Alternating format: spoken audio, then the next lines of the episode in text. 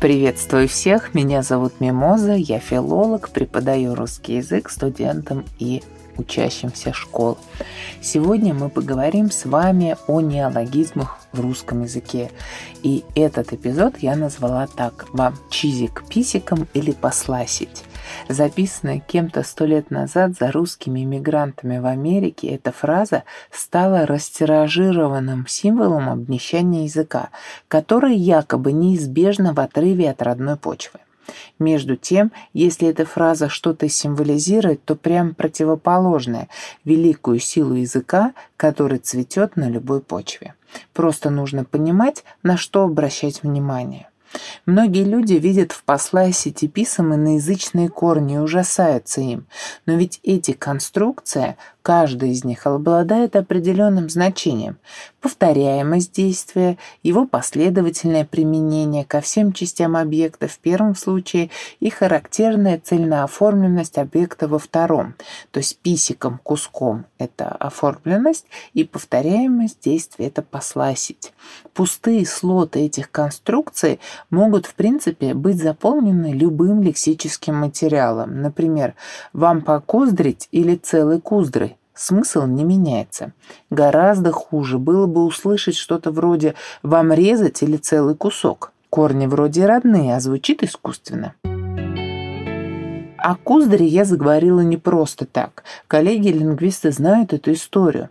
В 1925 году известный лингвист Лев Щерба на одной из своих лекций предложил студентам записать предложение и объяснить, что оно означает. «Глокая куздра, штека будланула бокра и курдячит бакренка». Студенты, естественно, растерялись, и тогда профессор спросил, каким членом предложения является слово «куздар» и какая это часть речи. В зале начали раздаваться сначала робкие ответы подлежащее, существительное женского рода, а потом студенты стали увереннее. Предложение, искусственное созданное Щербой, оказалось моделью русского предложения. Оно в целом понятно, хотя в нашем языке нет корней куздер, бокер и других. Понятно, что глока – это имя прилагательное женского рода единственного числа. Куздер какая? Глокая. На это указывает окончание «ая». В предложении это слово согласованное определение. Куздра, бокр, бокренок – имена существительные. Куздра – подлежащее, бокры и бокренка – прямые дополнения. Слово «бокренок» обозначает детеныша бокра. Суффикс «енок» как в словах «тигренок» и «лосенок», я думаю, вы здесь видите. В предложении есть однородное сказуемое «будланула» и «курдячит». Они выражены глаголами формы прошедшего настоящего времени и соединены с помощью сочинительного союза интонации. Почему мы легко можем разобрать искусственное предложение по членам, определить, к какой части речи относится каждое слово и проанализировать формы слов? Как вы думаете? Да потому что это предложение «глокая, куздра, штека, будланула, бокра и курдячит бокренка» построено по законам грамматики русского языка. И ученик или студент, анализируя такое предложение, видит, зачем нужна грамматика, то есть понимает, зачем изучать морфологию и синтаксис, и убеждается в том, что он ее знает. На мой взгляд, такое упражнение на чтение и анализ искусственных текстов очень полезно для обучающихся, потому что развивает чувство языка и помогает понять, что язык — это система, построенная по определенным законам. Может быть, вам знакомы искусственные тексты из рассказов Людмилы Петрушевской «Пусть-хибяты», например, «Сяпала калуши с кулушатами». Неологизмы, особенно английского происхождения, раздражают многих блюстителей чистоты русского языка. Людям, которые закатывают глаза, когда слышат слова «инсайт», «брифинг», «коворкинг», кажется, что англицизмы портят родной язык, и его нужно защищать. Но язык не застывшая глыба, а динамическая система. А теперь поговорим о причинах активного употребления заимствований в русском языке новейшего периода. Их будет несколько. Погнали. Первое. Термины, без которых никуда в повседневной речи. В наше время главный источник как новшеств, так и заимствований – это английский язык. Наплыв англицизмов в русском языке объясняется быстрым развитием интернета и технологий, а английские слова стали так часто появляться в повседневной речи из-за нашего внимания к научно-технической стороне жизни. Но и они приживаются в языке по-разному. Чем популярнее предмет или явление, тем лучше закрепляется обозначающее его слово. Например, логин и файл освоены лучше, чем birdwatching – наблюдение за птицами с английского языка. В связи с этим очень интересна история слова «онлайн». Оно известно с 2003 года, но до начала пандемии писалось вариативно, что говорит о недостаточной освоенности. За последние три года в связи с резким ростом его употребления в условиях пандемии оно не только стало использоваться существенно чаще, но и приобрело стандартное написание онлайн русскими буквами маленькими. Все это говорит о том, что слово окончательно закрепилось в русском языке. Следующая причина – принцип языковой экономии.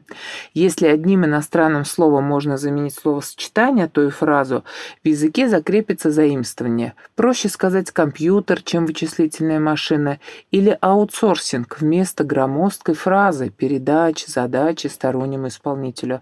Возможно, поэтому название новых вещей и концептов раздражает нас меньше всего. Не будем говорить о совсем очевидных интервью и фен, но мало кто настаивает даже на о том, чтобы ресепшн называли стойкой администрации. Не забывайте, что в конце выпуска будет шутки о русском. Это наша традиционная рубрика. Третья причина – англицизмы делают объект привлекательнее. Английские слова и обозначения воспринимаются нами как более престижные, нежели русские аналоги. Например, слово «клинер» вместо «уборщица» и «HR» вместо работника отдела кадров. Часто люди используют заимствование, когда нет времени искать русское соответствие. Это тоже причина заимствований. Интересно при этом отношение между оригиналом и заимствованием. Например, слово «бутик» в русском языке обозначает магазин, где продается дорогая изысканная одежда лучших фирм, тогда как с французского языка это слово переводится всего лишь как «лавка». Такая же история с маркетом, который на самом деле рынок, и с лофтом, который переводится как «чердак». Следующая причина – заимствование как маркер профессионализма. Иногда мы используем англицизмы, чтобы выглядеть более компетентными и профессиональными. Говорим не звонок, а зум-колл. Не оценка отчетности, а аудит. Конечно, перебор иностранных слов создает совершенно противоположный образ, что неоднократно высмеивалось в соцсетях и стендапе. Пятая причина – сленг топлива для заимствования. В силу своей природы этот языковой пласт меняется наиболее быстро. Около 20 лет назад сокращение «лол» было очень популярным и казалось незаменимым, но к 2010 году оно почти исчезло. А вот настоящее время лол стало снова появляться в речи сегодняшних школьников. Эти слова нужны для выражения языковой экспрессии и яркости, но также их могут использовать, чтобы показать принадлежность говорящего к молодежной культуре. Хотя и у профессионального сообщества какие-то сленговые слова вызывают симпатию. Поговорим про слово «хайп». Видимо, действительно его не хватало, хотя вроде бы и были аналоги вроде «шумиха» и «движуха». Но хайп ворвался в русский язык в 2015 году и до сих пор ему там очень хорошо. Другое важное слово «фейк». Кто-то предлагал использовать слово «утка», кто-то «фальш», но тем не менее очевидно, что между этими словами есть различия. Фейк не только отлично прижилось, но и стало ключевым словом мировой культуры. Есть вероятность, что хайп не задержится надолго, потому что такая область требует новых слов. Мода ведь меняется. Что касается фейка, то он занял очень выгодную позицию, и идея его существования сегодня очень важна. Шестая причина заимствований – неравнозначные по смыслу лексемы. Слово «инфлюенсер», «блогер», «бан», «хейт» кажутся не вполне заменимыми русскими аналогами, потому что называют конкретные реалии онлайн-жизни, понятные всем участникам процесса. Так, например, «френд» в соцсетях – это ведь не совсем друг, поэтому удобно иметь другое слово – хотя очень сложно оценить правомочность того или иного заимствования. Мы можем спорить бесконечно, не убедить друг друга. Вот слово «геймер», а не «игрок», скорее всего, кажется необходимым самим геймерам. Они различают нюансы, и им важно называться именно этим словом. По тому же принципу инсайт неравнозначен озарению для тех, кто уделяет внимание популярному саморазвитию.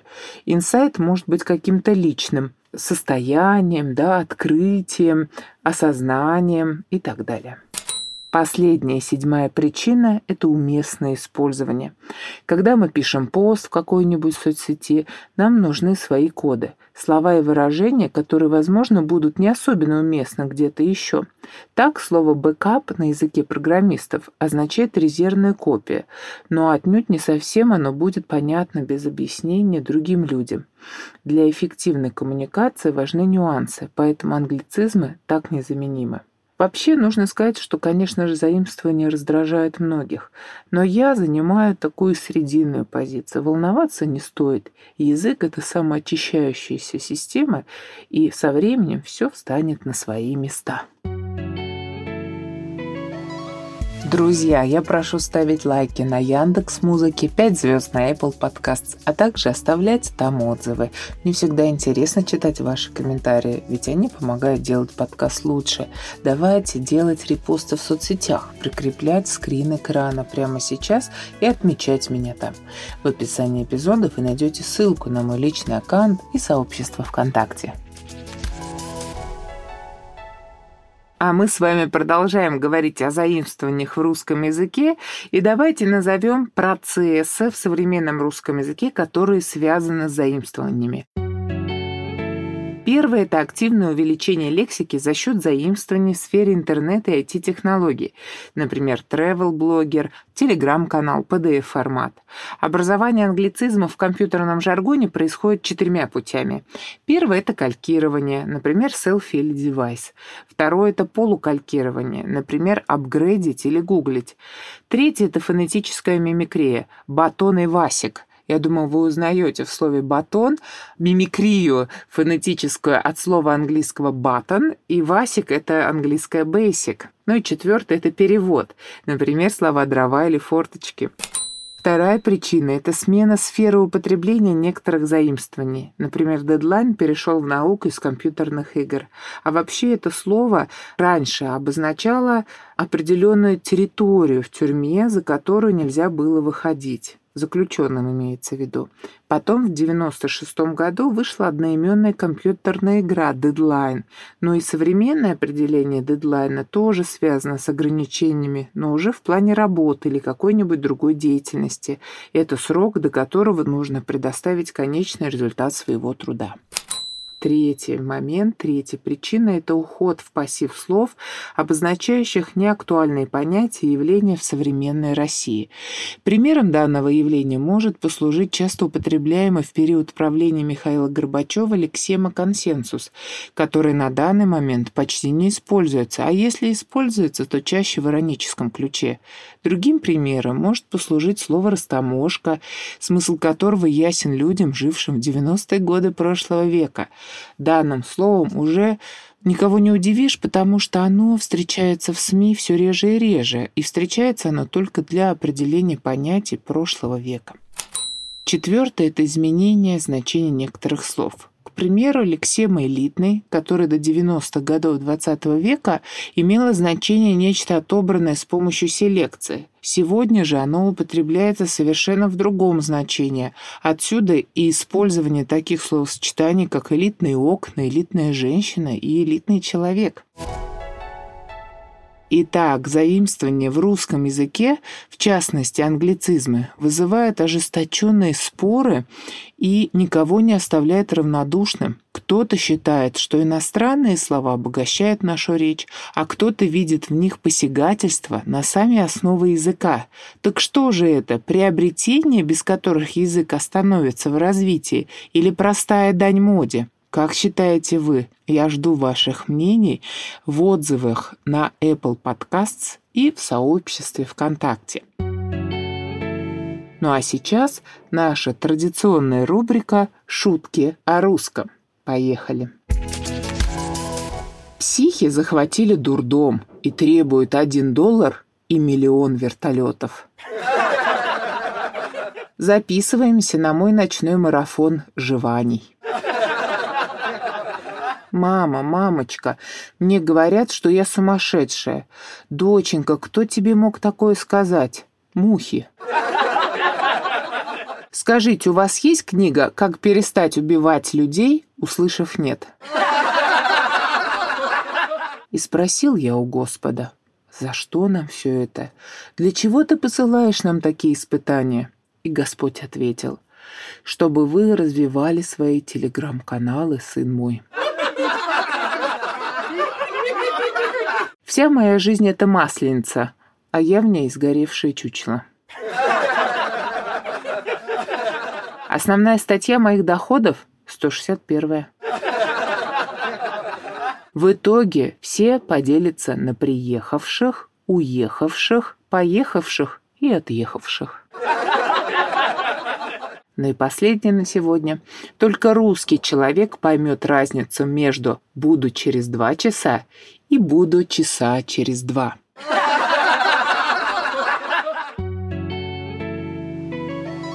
Ну что же, друзья, именно вы можете сделать так, чтобы мой подкаст попал в топ. И это не составит вам никакого труда. Просто поставьте лайк на Яндекс Музыке, 5 звезд на Apple Podcasts, и там же оставьте свой отзыв. Кроме того, в моей группе ВКонтакте вы можете прочитать эксклюзивные материалы, которые доступны только донаторам. Вступайте в их ряды, и будет всем счастье.